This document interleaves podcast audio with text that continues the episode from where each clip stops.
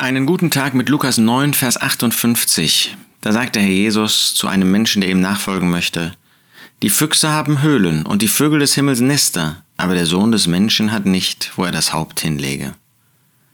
Möchtest du auch dem Herrn Jesus nachfolgen? Das ist ein Wunsch, der ihm gefällt. Der Herr Jesus sucht solche, die ihm nachfolgen wollen, die ein Leben führen wollen, wie er gelebt hat. Nun, wir wissen natürlich, was die Voraussetzung dafür ist. Gottes Wort macht das ganz deutlich. Der natürliche Mensch ist nicht in der Lage, dem Herrn Jesus nachzufolgen, denn in eigener Lebenskraft kann das niemand.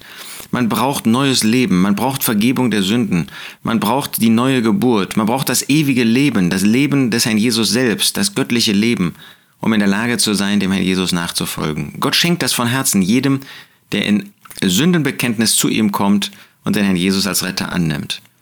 Aber wenn er das getan hat, wenn der Mensch das getan hat, dann muss er immer noch lernen, dass er in eigener Kraft Gott nicht gehorsam sein kann, dass er nicht in eigener Weisheit, in eigener Energie dem Herrn Jesus nachfolgen kann, so leben kann, wie der Jesus gelebt hat.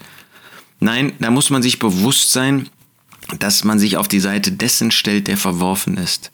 Und dass man deshalb auch in der Kraft seiner Person dieses Leben führen muss.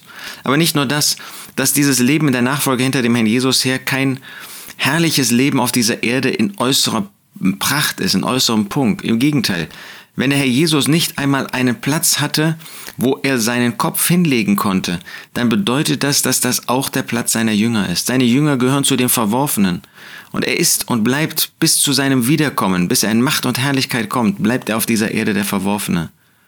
So wollen wir uns bewusst machen, dass die Füchse zwei Höhlen haben, die Vögel des Himmels Nester, Gott sorgt für sie. Aber für den Herrn Jesus in dieser Weise hat er nicht gesorgt. Er war der Ausgestoßene, er war der Verlachte, er war der Verworfene, er war derjenige, dem man nichts gegönnt hat und der auch für sich selbst nichts in Anspruch genommen hat. War er nicht der Schöpfer, das ist er.